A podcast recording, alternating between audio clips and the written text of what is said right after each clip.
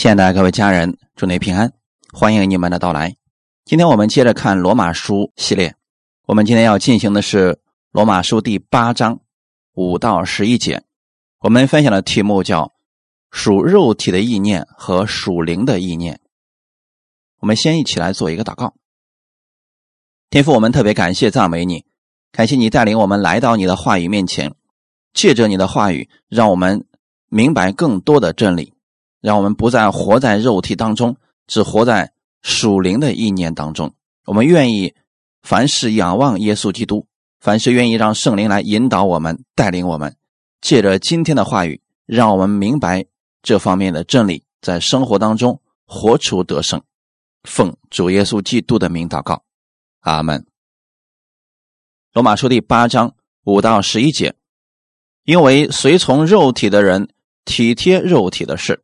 随从圣灵的人体贴圣灵的事，体贴肉体的就是死；体贴圣灵的乃是生命平安。原来体贴肉体的，就是与神为仇，因为不服神的律法，也是不能服。而且属肉体的人不能得神的喜欢。如果神的灵住在你们心里，你们就不属肉体，乃属圣灵了。人若没有基督的灵，就不是属基督的。基督若在你们心里，身体就因罪而死，心灵却因义而活。然而，叫耶稣从死里复活者的灵，若住在你们心里，那叫基督耶稣从死里复活的，也必借着住在你们心里的圣灵，使你们必死的身体又活过来。阿门。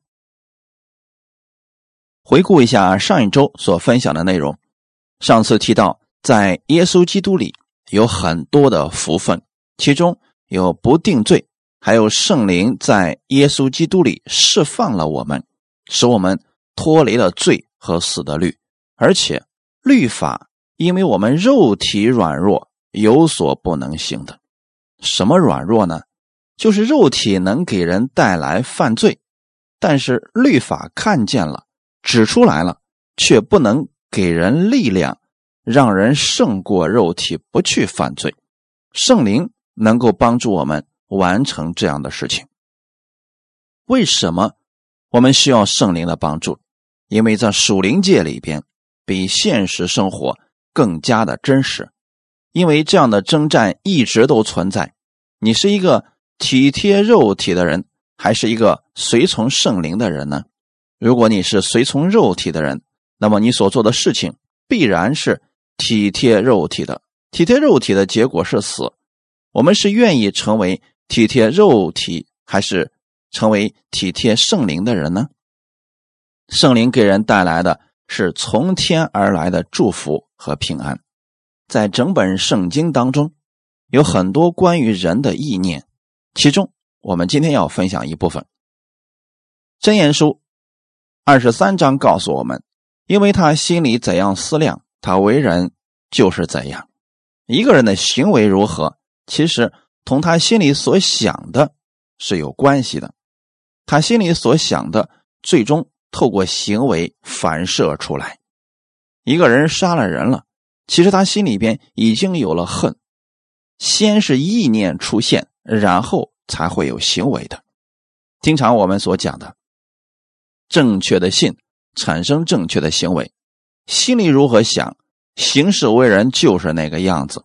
重要的是让我们的心思意念与基督同步，便会经历基督的奇妙恩典。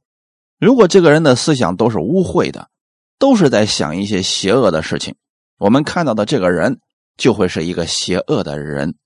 但如果一个人的意念常常放在美善的事情上，这个人是一个不错的人。如果把心思意念都集中在帮助人、为别人着想这样的意念之上的话，人就会觉得这个人心肠很好，愿意与他亲近。说这个人心胸比较宽广，是个乐于助人的人。其实，这都是属灵里边所反映出来的。如果我们常常去思想神的事情，自然是一个敬虔的人。把所有的思想都集中在神的意义上，活出来一定是艺人的行为。为什么我们常常在讲要把你的目光定睛在耶稣基督所完成的施工上，让你的目光、心思、意念都放在神的意上，都放在十字架上，关注耶稣为你做了什么。当你心思意念在基督身上的时候，你行出来的一定是义的行为。意念决定着人的行为，圣灵的大能帮助我们更新我们的意念。这里边有两种意念，一种是属肉体的意念，一个是属圣灵的意念。属肉体的意念是人的血气或者肉体的意念，体贴肉体是属血气的思想，这是人与生俱来的一个意念想法，是从亚当所继承下来的。当亚当犯罪以后，我们继承了他这个意念，肉体的意念还有别的意思，我们要注意的就是。会把思想交给肉体。圣经里边有两种人，一种是属肉体的人，另外一种就是属灵的人。属肉体的，是自己的思想专注在自己的肉体上，其他的在冲动欲望之上，血气支配了人的注意力和他所追求的目标，使他参与那些属肉体的事情，被罪所辖制。不要说。一讲到肉体的意念，就是指低劣的、邪恶的，这只是其中的一部分。就是说，属肉体的意念，可能是非常糟糕的，是不道德的，是物质性的，是贪婪的。这是我们能看出来不好的事情，可以称为是属肉体的。这一点上是正确的。还有一种属肉体的意念，可能是集中在道德的事情上、公益的事情上。有教养的事情上，有很多人没有信耶稣，但你不能说那些没有信耶稣的人心里想的都是不好的。也有人想好的事情，也有人积极向上的，也有人想着为善的。那为什么我们说这样的人还是属肉体的呢？尽管他所思想的是道德方面是有教养的，是积极向上的，但是他还是属肉体的思想。原因是什么呢？不认识神的人，无论如何行善，都是以自我为中心，都是活在最终的。无论做了多少好事，神是不纪念的。他们依靠的是自己的好行为去取悦神、取悦人，是因为他们致力于建设美好的生活，是对社会有益、有帮助的。你们在传福音的时候，肯定遇到过这样的一些人。说，其实信哪个都是一样的。虽然我不信你那个耶稣，但我所做的其实跟耶稣是一样的事情啊。耶稣在世上劝人向善，不做恶事，我也做这样的事情啊。所以，我们虽然不接受你的神，但实际上我们也在做。将来我也能进天国，只是我们从不同的角度来看这个事情而已。对于这样的人，我们知道他的想法是好的。是向善的，但基督教不仅仅是教人向善的信仰，或者说把这理解为一个宗教，这就出问题了。神希望所有的人都来到基督的面前，使他们的心思意念和生活都集中在基督的身上，因为这样的话，人才能得着丰盛的生命。如果只是关心物质上的需求，那么人灵里面的需求。又怎么能够满足呢？其实，上帝在造人的时候，在人的心里边留下一个空间，这个空间是任何的物质都不能满足的，唯有神的灵放进去，人就知足了。所以，属肉体的意念，不仅仅说是思想坏的，就算是思想好的，也是属肉体的。还有一种属肉体的意念。可能集中在宗教意识上，过着有德行的宗教生活，也行善，也遵守各样的宗教礼仪。然而，一个严谨的宗教主义者，也很有可能是远离神，或者说离神非常非常的远。他的意念只是放在宗教仪式上和福利的事情上。圣经当中的法利赛人。正是这样的一群人，你不能说他们生活很败坏，他们坚持十分之一安息日，遵守着律法里面的规条。他们的问题在哪里呢？他们心离神很远，所以耶稣说：“你们用嘴亲近我，心却远离我。”正是这样，因为他们不是为神而活，是为宗教而活的。他们实践的是宗教的各种礼仪，却不遵行神的命令。他们委身于宗教，以为这样神就一定会悦纳他们，但是他们却不相信。神的儿子耶稣基督，当神的儿子耶稣亲自站在他们面前的时候，他们却不屑一顾，不接纳他。这些都是属肉体的意念。可见宗教主义的心思在哪里呢？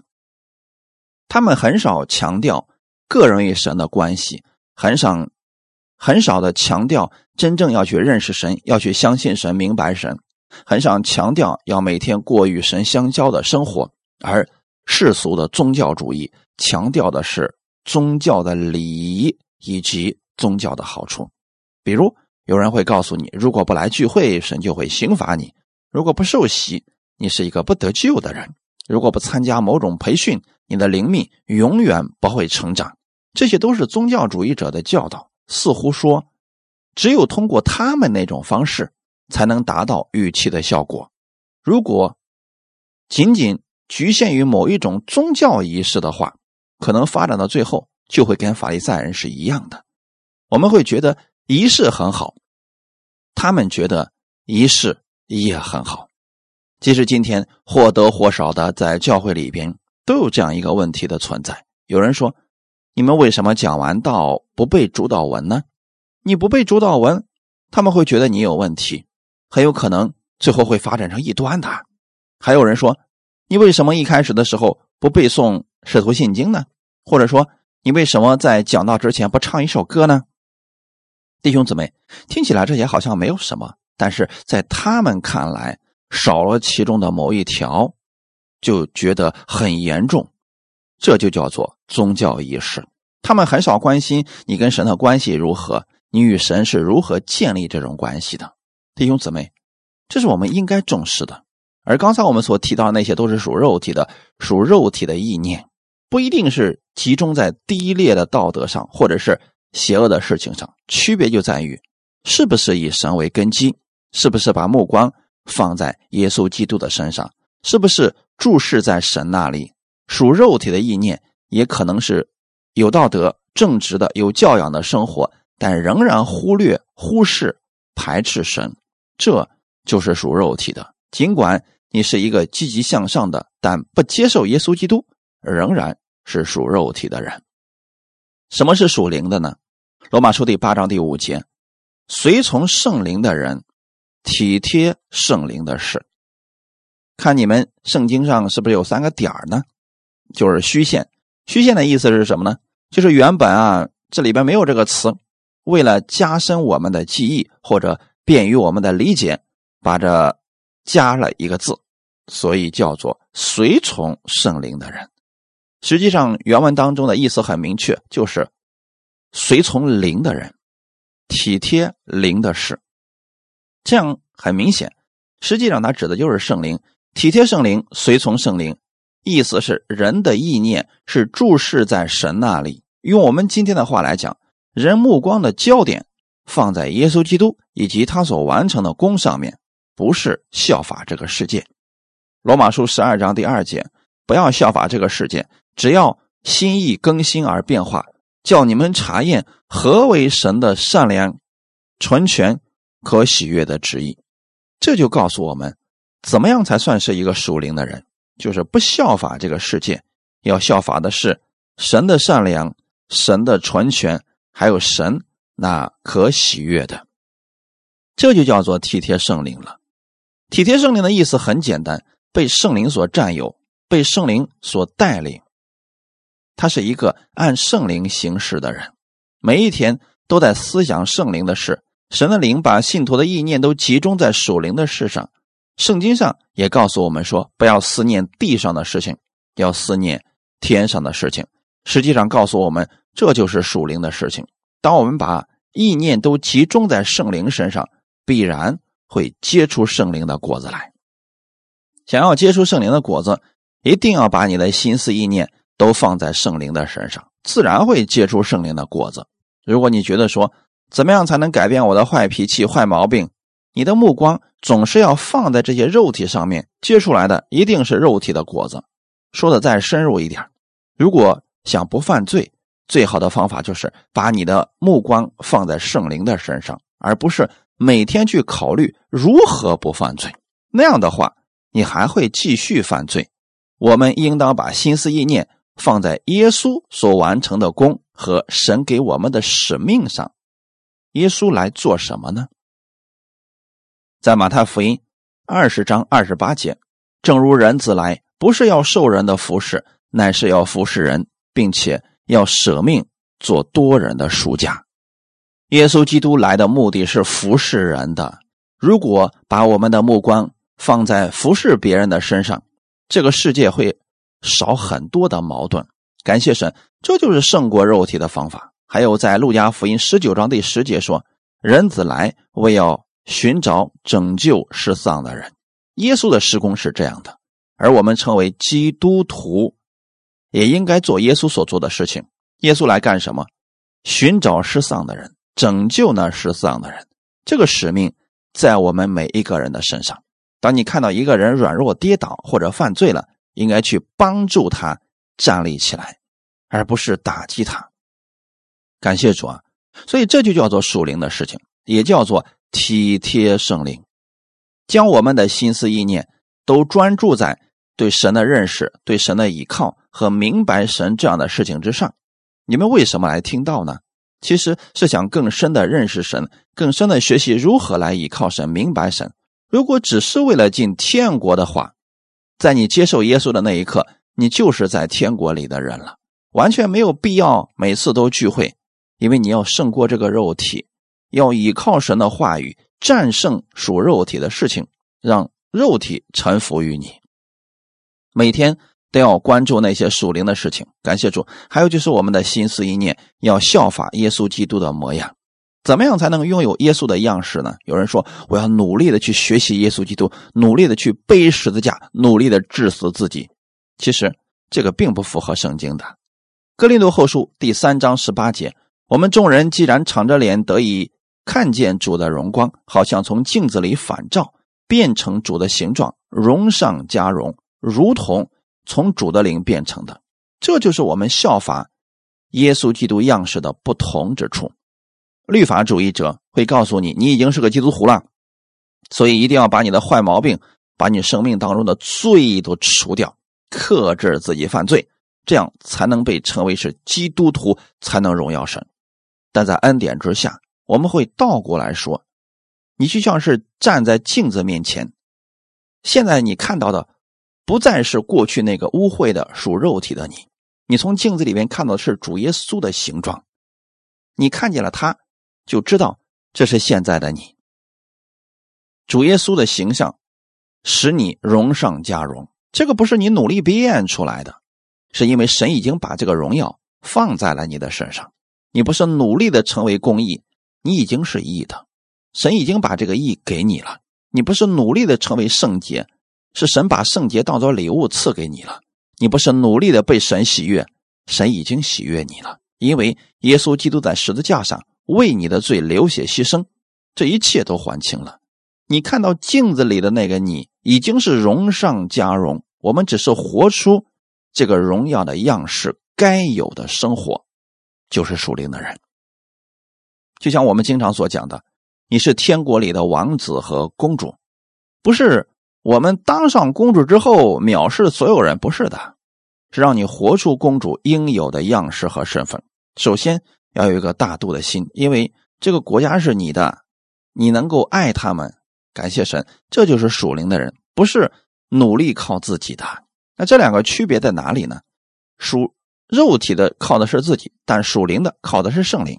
靠着耶稣基督以成之功，这两个区别非常之大。一个靠神，凡事得胜；一个靠自己，偶尔会得胜，但通常都是失败的。这两种意念给我们带来什么样的结果呢？第六节，体贴肉体的就是死，体贴灵的是生命平安。体贴肉体的意念带来了死亡，这个死亡指的是什么呢？就是你与神隔绝了，永远的与神分离了，指的是人活在这个世界上，灵已经死了，进入到一个与神分离的状态当中。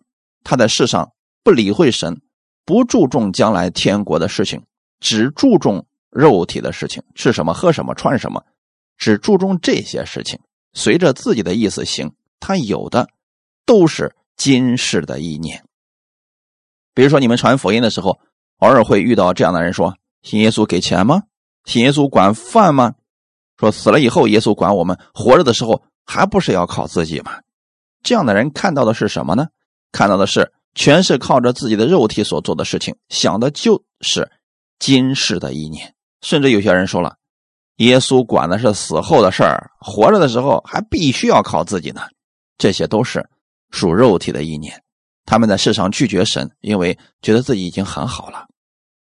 两种极端，第一个是我为什么感谢你的神呢？这一切都是我辛辛苦苦打拼来的，你却说是神赐给我的，这太不公平了。另一个是极其自卑，做什么都做不成，神怎么可能要我呢？我这辈子就这个样子了。弟兄姊妹，这是两种不同的看法，但实际上都是。属肉体的事情，他拒绝神，不领会神的恩惠，也不承认神给他带来的恩典。所以，简单来讲，如果人的意念选择是肉体而不是神，那么他注定是要与神分离的，根本就不思想神，也不要神，就要靠自己。这个人确实与神是分离的。人有权利选择自己的路，一定要记得，圣灵不是强迫我们选择。从创世纪到启示录。神一直给我们选择的权利，在伊甸园当中有两棵树，神让亚当自己选。挪亚时代，挪亚方舟，你可以选择进，也可以选择不进。在旷野的时候，神让那些被蛇咬的以色列百姓看那个铜蛇，你可以选择看，也可以选择不看。那么到耶稣来的时候，神仍然让你选择信他还是不信他。这是人选择的权利。有人说：“我就是不愿意相信，那又怎么样呢？”神绝对不会强迫你，并且会尊重你。但你知道后果是什么吗？死亡。所以第六节说：“体贴肉体的就是死。”原来体贴肉体的就是与神为仇，因为不服神的律，也是不能服，而且属肉体的人不能得神的喜欢。刚才一开始。提到什么是属肉体的，举了很多例子。这里告诉我们，是一个不依靠神、不承认神给他所带来的，所以他注定与神为仇。但很多人理解错了，都以为说自己信主了，当我想着如何挣钱的时候，我就是属肉体的人。这个想法实际上是错的。你确实是以神为中心，就算你在挣钱的时候，仍然是在依靠神，你还是个属灵的人。有人说了。我祷告让我家的孩子考个好成绩，马上有人打击我说：“你这是属肉体的，你想的就是世上的事情，就不能想点属灵的事吗？”其实人们不知道，他对属肉体的概念理解错了。他们不是依靠神的属灵的人，是他的意念所带来的生命和平安。属肉体的带来的是死亡，是与神隔绝的，这才是属肉体的。所以体贴肉体和属肉体是一样的，因为体贴肉体而。体贴肉体带来的是死亡，死就是与神隔绝，不是说我们一体贴肉体马上就死了，不是这个意思，指的是灵里的隔绝，跟神是分开的。神爱世人，但是他绝对不会妨碍我们自由意志，也不会强迫人去选择他。当我们愿意的时候，说主啊，我愿意圣灵来掌管我的生命，愿意圣灵帮助我，圣灵就会来帮助我们。弟兄姊妹，这就是为什么一定要说凡接待他的。就是信他名的人，他就赐他们权柄做神的儿女。圣经当中有很多次提到说，信就得救了。为什么我们非得要先接受他呢？当然，相信神的时候，就是承认他是你的神，你愿意让他引导带领你的人生过不一样的生活。体贴圣灵的意念带来了生命与平安，与死亡正好相反的。体贴圣灵的意念是一种心里边的状态，是一个充满生命、充满平安的状态。因为体贴灵，这个灵就是耶稣基督的灵。当耶稣基督充满你心的时候，你一定是被喜乐和平安充满的，整个人会有喜乐，会对生活充满信心，是积极向上的。你会结出属灵的果子来，比如仁爱、喜乐、和平等等。当人默想耶稣以及耶稣在十字架上所做的，就会明白更多天赋的爱，心思意念就会被更新，知道自己已经与神和好了，知道自己已经蒙赦免，已经被神悦纳了，人的行为自然就会改变。当你明白这一切的时候，你就是一个属灵的人，并且知道神是万事互相效力。叫爱神的人得益处，而且神已经把永生当作礼物赐给他了。他活在世上的目的是什么呢？就是在神所赐给他荣耀的职分上侍奉神。虽然在世界上服侍他的老板，但实际上是在服侍神。虽然他是在工作，但实际上他是在服侍神。因为神要在。公司里边，在他的职场里边来宣扬神的大能。虽然他自己做生意，但是神兴起他来，让他成为荣耀的执事来侍奉神，把神美好的福音宣扬出去的弟兄姊妹，这会带来平安，这会给人带来生命的。体贴圣灵的人是愿意与人和睦相处的人，因为他领受了基督的爱，不知不觉都活出来了基督的样式，用基督的爱去爱这些人，关心人。就像耶稣关心以色列百姓，乐意帮助百姓一样，体贴圣灵的人是把意念都专注在属灵的事情上。他知道的是，神的生命和平安是最珍贵的，他是生命的源头，这是神的应许。而且在圣经当中有很多的见证已经告诉我们了。希伯来书十一章里边告诉我们很多属灵伟人的见证，是他们信心的见证，是他们最后结局的见证。这些属灵的人给我们带来了好的榜样，所以在约翰福音第五章二十四节，我实实在在的告诉你们：那听我话又信差我来者的，就有永生，不至于定罪，是已经出死入生了。当我们接受主耶稣为救主的时候，就已经属于基督了。那我们就是属灵的人。神乐意把天国以及天国美好的祝福让我们看见，他先给我们的礼物就是不再定我们的罪了。让我们明白耶稣的爱，明白他对我们的引导才是最好的。这样，人就乐意顺从基督的话语，心思意念就会越来越像耶稣。而体贴肉体的意念带来的是败坏、死亡，因为人人都想着自己，以自我为中心，根本就不会管别人的死活。那么，世界再美好也与我们没有关系。神在世界上建立教会，让我们彼此相爱，这就是天国的模型。让我们在地上的时候就体验一下天国的美好。当人活在肉体当中，体贴肉体就不服神的律，根本不相信神真的这么爱他。他们不愿意接受，就是肉体里边所充满的罪的这个本性，在末世的时候，我们会看到人与人之间的冷漠、不信任，就知道体贴肉体所带来的可怕后果了。体贴肉体的人对神的话语不感兴趣，也不会按神的话语生活。他们更愿意随心所欲做自己喜欢的事情，沉迷于今世的享乐当中。但你是属灵的人，神喜悦你。当你愿意接受主耶稣为救主的时候，神已经把你从世界当中分别出来，你与世人不同了。你的家乡在天上，你在地上活着的时候，拥有基督的权柄和荣耀。你是祝福的管道，你是神的儿女。为什么？我们要把目光放在耶稣身上，放在圣灵的身上呢？因为人被圣灵的话语充满，自然会有信心，行事为人就有基督的样式了。而你要是整天看这个世界上负面的消息，我们对生活没有信心，会觉得活着没有什么意思了。如果人的眼目不在基督那里，就一定在世界上。世界给人的消息是什么？多数是负面的。比如今天某某人上街，突然天上掉下一块砖头，把脑袋砸了个窟窿。某某人晚上骑车回家，啊，衣拧盖没盖住，结果掉到里边摔死了。某某人坐飞机失事了。某某人送孩子到学校门口被歹徒给杀了。如果整天看这些新闻，就不敢上街了。如果整天看的是某些食品不安全，你吃饭的时候看到自己家的那个食物，你都不知道它是怎么搞出来的，你会感到很恶心。这些事情对我们影响非常的大。如果你的心思意念，被圣灵充满，被圣灵引导，你就会从这些肉体的情欲当中得到释放。感谢主。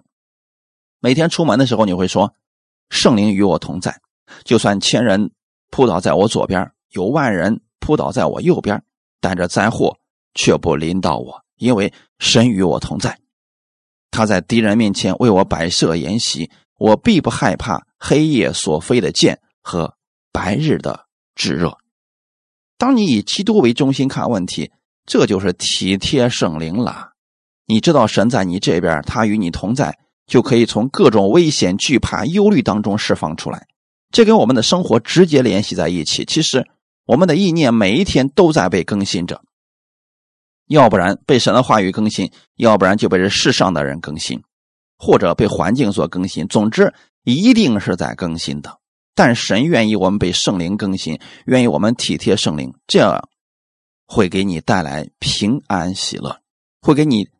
带来世界上那些人梦寐以求的东西。有些人睡觉一个晚上睡得很踏实，但是他睡不着，被忧虑充满，睡在床上很煎熬。虽然那个床可能比你家的贵，用的可能是真丝的各种好东西，但是却睡不着，因为他被忧虑、失眠、被各样烦扰的事情充斥着、捆绑着，没有办法得到释放。弟兄姊妹，你可以脱离这一切。因为圣灵绝对可以让你从这些里边全都得着释放，因为圣灵住在你里边。第九节，如果神的灵住在你们心里，你们就不属肉体，乃属圣灵了。其实原文当中没有“圣”，就是说，如果神的灵住在你们里边，你们就不属肉体，属灵了。什么是属灵的人？就是。看神的灵有没有住在他的里边。如果你们心里边有圣灵，你就是属灵的人。不管别人怎么说，你的行为如此糟糕，又说脏话了，你还是一个属灵的人。或者说，他只为属地的事情祷告啊，让我生意多挣点钱，让客户多点什么。别人说你是属肉体的，但你还是属灵的，因为圣灵住在你心里，这才是分辨。属灵与否的标准，“住”这个词在原文当中是一幅图画，跟家一样的一幅图画，是一个圣灵住在信徒里的图画。人的心成为了圣灵的居所，圣灵想要用神的话语建立这个家。如果我们每天愿意按神的话语而生活，那么圣灵会给你很多美好的意念、属灵的灵感，带领你每天都过得不一样，享受基督的美好。我们里边有圣灵，那么圣灵在我们里边，你离不开他，他也离不开你。在约翰福音里边，十一章告诉我们，到那日你们就知道我在父里边，你们在我里面，我也在你们里边。耶稣其实之前已经告诉我们这个事情了，可那时候啊，门徒们听不懂什么叫做你在我里边，我在你里边。你明明是个人，怎么能在我的里边呢？我们有圣灵的时候就明白了，圣灵住在你的心里边，你住在圣灵里边，基督在你里边，你也在基督里边，就是这个意思了。因为他是住在里边，不会再分开了，不是暂时的住，是永久性的住在你里边。当你接受耶稣的那一刻，圣灵就住在你心里边了，你就改变了，不再是属肉体的，就是属灵的人。第九节，你就是属灵的。人若没有基督的灵，就不是属基督的。将来神来提我们回天家，比如耶稣基督第二次再来的时候，要提哪些人呢？是看你里边有没有基督的灵，分辨你是不是神的儿女。不是看你脑袋上刻的有没有字儿，是看你有没有去过教会。不是这些，看你家里面有没有十字架，看你里边有没有基督的灵，这才是唯一的标准。如果你里边有基督的灵，你就是属灵的人；如果人里边没有圣灵，就被留下了。第十节，基督若住在你心里边，身体就因罪而死，心灵却因义而活。圣灵的大能使信徒从肉体转移到圣灵里边。从位置上来讲，你不是属肉体的人，你在基督里了。举个例子来讲，比如说有人。啊，以前呢没信耶稣之前，骗了人或者偷了别人的东西以后啊，心里会觉得心安理得，还挺高兴的。但是信了耶稣以后啊，做了这样的事他总觉得挺难受的。这就是说，他对肉体的这些事情已经感觉到不舒服了，这是灵在它里边已经发生作用了，这就是圣灵的大能在更新着它。我们相信耶稣的人都是有受圣灵的，没有信耶稣以前，灵已经死了，心里边受圣灵引导生活，那感觉不到啊，没有圣灵啊。但现在我们接受了耶稣，我们活得更像基督了。他会告诉你真正的身份是什么，会使你活得有价值、有意义，会让你结出生命的果子来。然而，叫耶稣从死里复活者的灵若住在你们心里边，那叫耶稣基督从死里复活的，也必借着住在你们心里的圣灵，使你们必死的身体又活过来。我们每一个人的身体因着罪的缘故都要面临死亡，却因着人接受了主耶稣，重新活过来了。叫耶稣从死里复活者的灵就是圣灵，这个圣灵住在你心里边，在神的眼中，你就是活的人，有灵的活人。你接受耶稣的那一刻，灵瞬间就活过来了，基督就把他的生命赐给了你。你身体逐渐走向死亡，但有一天神要叫这个身体改变形状，成为荣耀的身体。这是耶稣基督第二次再来的事情，活过来指的是。重新赋予生命，跟现在的不一样了，是两种完全不同的身体。因为现在这个是必死的，将来复活的时候是永远不死的。我们看一段经文，《格林多前书》十五章四十二到四十四节：死人复活也是这样，所种的是必朽坏的，复活的是不朽坏的；所种的是羞辱的，复活的是荣耀的；所种的是软弱的，复活的是强壮的。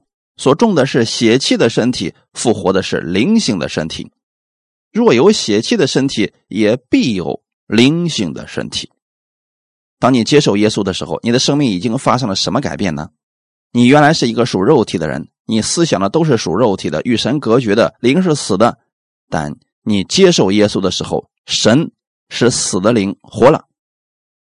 现在你成为一个有灵的活人，那个灵是圣灵。这个灵在你里边充满了神一切的大能荣耀，一切圣洁，一切的公义，这就是现在你所活的生命。